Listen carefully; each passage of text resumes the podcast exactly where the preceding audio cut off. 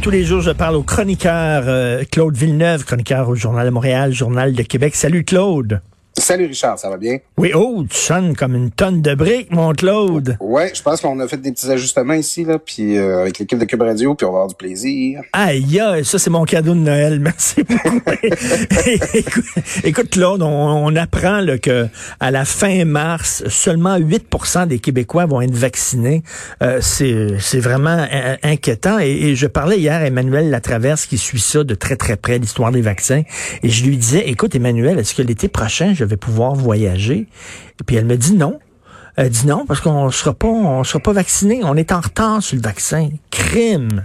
Aïe aïe. Puis on, on l'attend ce vaccin-là. On a l'impression que quand on on se voit tous sortir du centre de vaccination là, avec de, quand on va finir par l'avoir reçu puis arracher notre masque en sortant. Là. Ah, tu sais, comme un mouvement de libération, on a l'impression qu'on va devoir attendre encore, qu'on n'a pas ben, pris les, dispositions pour être sûr d'avoir la bonne quantité de vaccins là au moment où, où ce que ça allait commencer. Puis ce matin, on a dans les nouvelles que la Grande-Bretagne a déjà homologué le vaccin de Pfizer.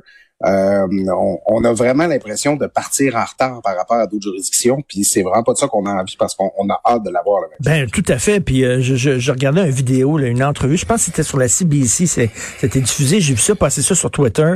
Euh, un professeur de l'université d'Ottawa, un spécialiste en santé, un spécialiste en vaccins, qui disait que ben, c'est la faute au gouvernement fédéral qui se sont pris trop tard. Ils sont arrivés trop tard pour acheter des vaccins. Comme ça a pris énormément de temps avant qu'ils ferment les arrêts en début de pandémie, tu te souviens? Fait que lui, pour lui, c'est la faute à Justin. Je sais pas si c'est vrai ou pas, là, mais c'est ce qu'il pense. Ben, il, va falloir voir parce que le, fédéral nous dit, oh, nous, on a adopté la, stratégie du portefeuille de vaccins. Hein. On en a réservé là, chez auprès de différents euh, fabricants euh, pour être sûr là, de d'avoir assez de doses là, qui viendront de différents endroits là, le moment venu. Euh, puis là, ben, est-ce que cette stratégie-là va avoir fonctionné? Euh, il y a Moderna qui dit euh, ah toutes les commandes là, qui ont toutes les commandes fermes qui ont été passées, ils vont être honorées avant la fin du mois de mars. J'ai bien hâte de voir ça parce qu'il y, a aussi, il y, a une réalité là. On, comprend là, que c'est pas comme acheter quelque chose chez Best Buy là, mais ben tu sais, entre qu'une industrie capable de de promettre puis de livrer. Euh, c'est pas c'est pas clair que ça va arriver. Puis les indications qu'ils nous donnent au fédéral, ben ah, c'est c'est c'est comme euh, volontairement vague. Ah, on va recevoir des doses d'ici à la fin mars. OK, mais est-ce qu'on va les avoir toutes reçues à la fin mars ou ça va être d'ici à la fin mars? Présentement, les indications, c'est que on n'aura pas reçu grand-chose, ça va être encore moins pour le Québec.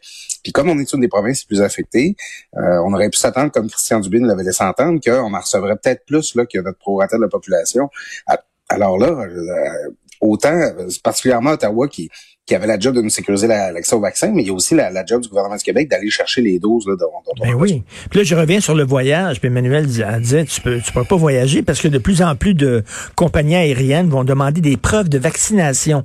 Par exemple, si tu veux aller en France l'été prochain, euh, la France va dire, attends une minute, on va recevoir des touristes, mais on veut pas recevoir n'importe qui parce que on veut pas, on veut pas que ça reparte en fou cette affaire-là.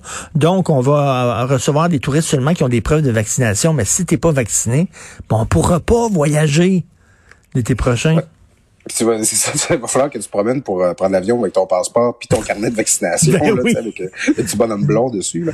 Mais euh, non, effectivement, c'est le vaccin, c'est ce que ça nous prend pour recommencer à vivre. Euh, y a, on, utilise le masque, a la distanciation du 2 mètres, mais la, la vérité, c'est que c'est pas soutenable à long terme. Ça, ça, c'est ce qu'on a besoin pour pouvoir recommencer à voyager, recommencer à se côtoyer, recommencer à faire tout ce qu'on faisait avant finalement.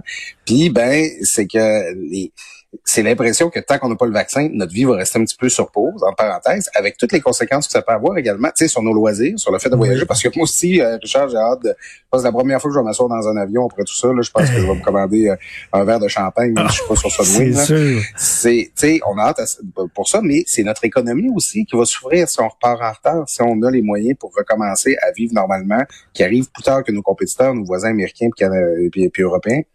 Tout à fait. Écoute, euh, je pense que Noël, on oublie ça. Qu'est-ce que tu penses qu'il va annoncer le gouvernement?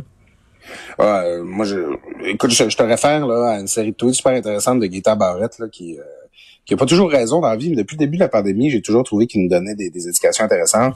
Il nous parle du modèle de prédiction de l'université McGill, qui, qui, depuis le début de la pandémie, est super bon pour prévoir à peu près 10-15 jours d'avance où est-ce qu'on va être dans la contagion.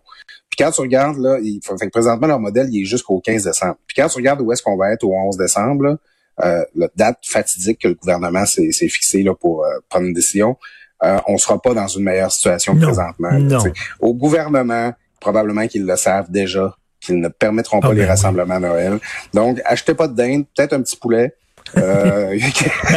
mais, mais, tu penses vraiment que le premier ministre, le 11 décembre, va regarder les gens dans les yeux en disant il n'y aura pas de. Écoute, il peut vrai, il peut-tu vraiment dire ça? Et peux-tu, après avoir promis des cadeaux, dire à ton enfant, mais tu l'auras pas ta PS5, finalement, j'ai pas d'argent pour l'acheter? Ouf! Ben, ça, tu vas avoir toutes sortes de réactions. D'abord, on l'a vu, le sondage CROB la semaine dernière, on en avait parlé, toi et moi, 60% des Québécois qui, même s'ils ont le droit, entendent euh, ne pas sortir à Noël, ne pas recevoir à Noël. Donc, il y a une partie de la population qui est préparée à ça. Après ça, le, fait qu'on ait ouvert la porte, là, présentement, on a une discussion collective là-dessus. Là. Soit les médecins qui interviennent, ouf, OK, c'est beau si on se réunit à Noël, mais nous autres, euh, euh, on s'attend à un mois de janvier difficile. on, a, on, on, en discute présentement des conséquences de se voir à Noël.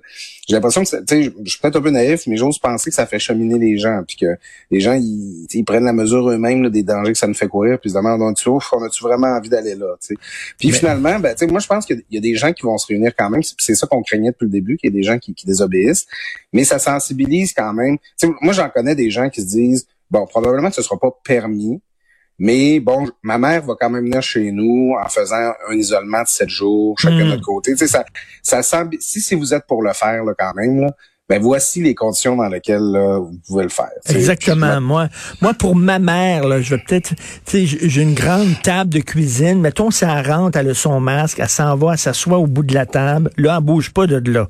Là, nous autres, on y jase, on, est, on, on, sert la, la, bouffe, elle mange. Après ça, elle remet son masque, puis elle, elle, part, puis elle s'en va, puis elle prend le taxi. Ça, ça serait possible de faire ça, là. Mais il va falloir vraiment être extrêmement prudent.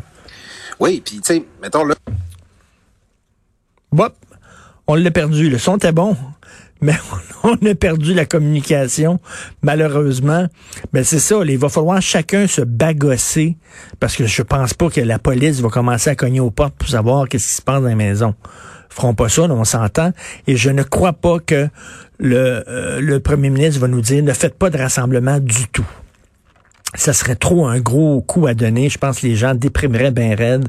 Ce qui va dire, c'est OK, peut-être un, mais faites vraiment attention. On préférerait que vous le fassiez pas, mais bon, peut-être un. Et après ça, ça sera vraiment à nous à redoubler euh, d'efforts là-dedans et savoir euh, si on peut euh, recevoir des gens ou pas. Mais je pense qu'effectivement, la grosse dinde et le gros party, je crois que c'est terminé.